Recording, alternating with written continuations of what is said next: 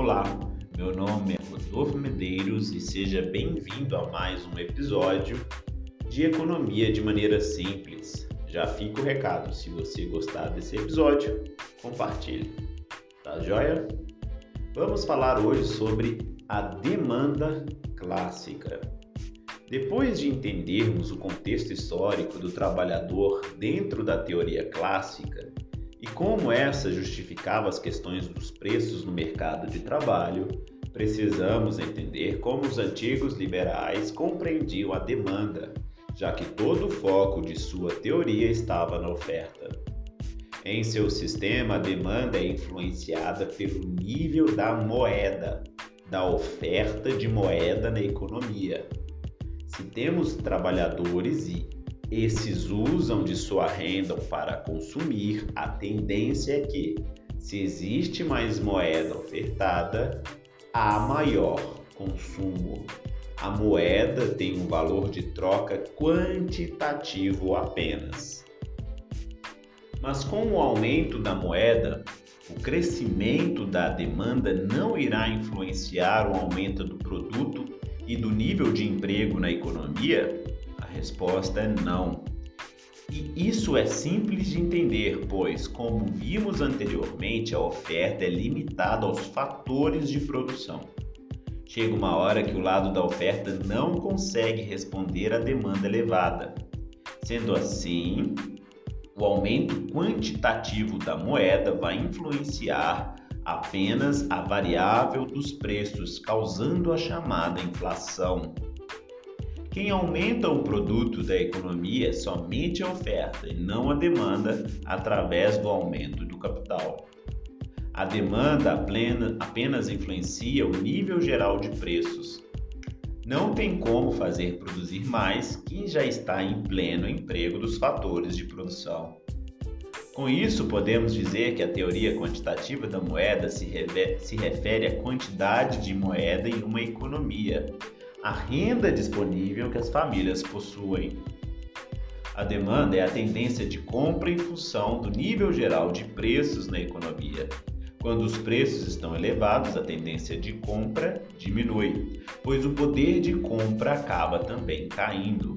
Com isso, temos que a demanda agregada é a relação entre a quantidade demandada dos bens e produtos em relação ao nível geral de preços.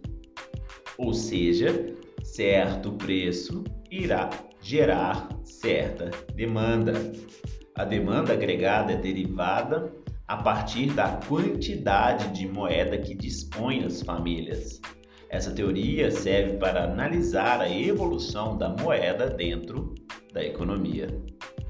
Ela seria definida mais ou menos assim: a quantidade de moeda ou valor nominal multiplicado pela velocidade de renda da moeda é igual ao nível geral de preços multiplicado pelo produto real da economia.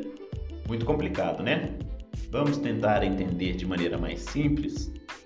Digamos que um país produza feijão e que no presente ano tenha colhido 200 toneladas do produto. O valor que foi produzido é igual ao produto real e o preço será referente à tonelada, supondo que seja 40 reais a tonelada e a quantidade de moeda na economia de 20 reais. Assim, o PIB nominal ou produto multiplicado pelo preço será de 8 mil. Lembrando, 40 vezes 200. Esse PIB nominal, aquilo que será produzido, terá de ser adquirido pelos consumidores, mas só existem os 20 reais disponíveis na economia. Quantas vezes a nota de real terá de mudar de mãos para que esse PIB seja consumido? Ou seja, 8 mil dividido para 20 vai dar 400 vezes. Esse, essa seria a velocidade de renda da moeda. Cada real terá que mudar de mão 400 vezes em média para que todo o PIB do feijão seja comercializado mas temos o PIB real. Também, aquilo que de fato é produzido, onde eu mantenho o nível geral de preços constantes.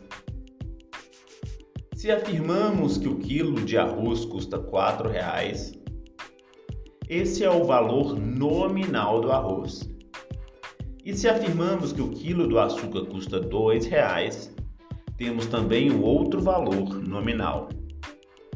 Mas se compararmos os dois valores através da divisão de um para o outro, encontramos um resultado de 2. Esse 2 significa dizer que para cada 2 kg de açúcar eu vou ter de dar 1 kg de arroz. Com isso, teremos um preço em relação ao produto, um simples valor de troca de mercadorias. Esse seria o valor real dentro da economia para o liberalismo. Para os clássicos, o mais importante é o valor real ou valor de troca. Esses valores são determinados pela oferta. A velocidade de renda da moeda é constante nesse caso.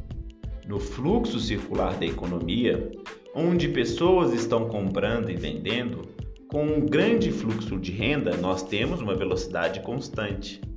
Assim, podemos dizer que essa moeda só será utilizada para realizar trocas, é um instrumento para comprar bens e serviços. Não é utilizado para portfólios ou para aplicações e especulações. Mesmo que as pessoas gastassem parte de sua renda para poupar, elas não poupariam para especular. Elas poupariam para consumir no futuro. A poupança ou aplicações seriam para consumir no futuro. Não será para ganhar dinheiro por ganhar dinheiro. O que é uma carteira de investimentos? É o conjunto de aplicações de um determinado investidor, também chamada de cesta ou portfólio de investimentos.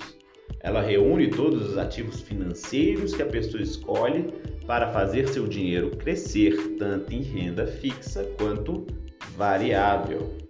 Já a especulação financeira é a prática de tentar altos ganhos em um curto espaço de tempo. Para os clássicos, esses desvios não existiam. Dinheiro era para troca real de riqueza, produtos. Então podemos perceber que a demanda por moeda depende da quantidade de moeda dentro de uma economia.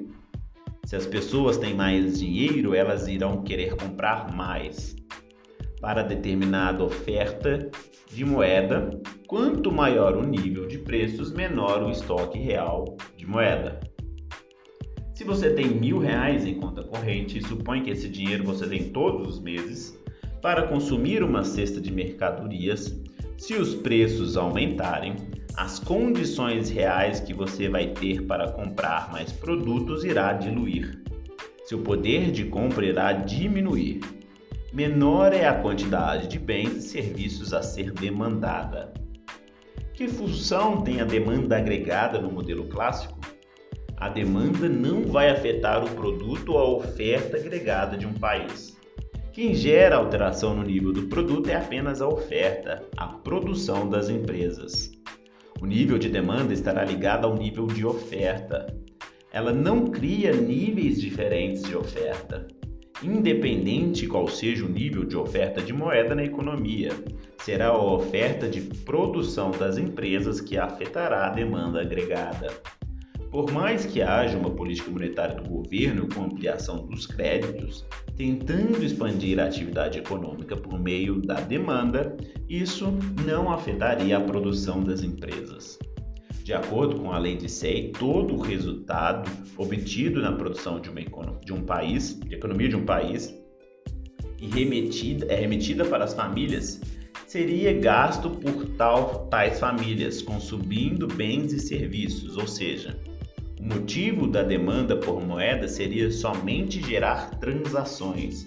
Só seria válido ofertar mais moedas se houvesse aumento da oferta do produto pois esta oferta gera demanda e esta precisará de mais moeda para comprar bens e serviços.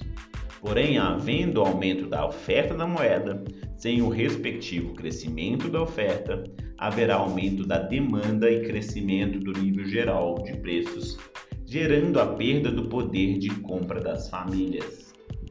As chamadas variáveis reais, como no caso do produto, nível de empregos, nível de emprego, salário real, preços relativos, não são afetadas pela quantidade da moeda, que apenas determina, por meio da chamada demanda agregada, as variáveis nominais. Isso é chamada de neutralidade da moeda. A neutralidade da moeda é vista assim: o aumento da oferta da moeda desloca a demanda agregada, mas não a oferta agregada. Os preços vão se elevar para reequilibrar o mercado de bens e serviços, fazendo com que haja um equilíbrio entre a oferta e a demanda. A moeda cria demanda, demanda cresce porque as pessoas têm mais dinheiro, mas a oferta, não sendo compatível, gera aumento de preços. Assim, temos a inflação, ocasionando a perda do poder de compra da população. Pessoal, se você gostou desse episódio, compartilha. Te espero no próximo. Até mais!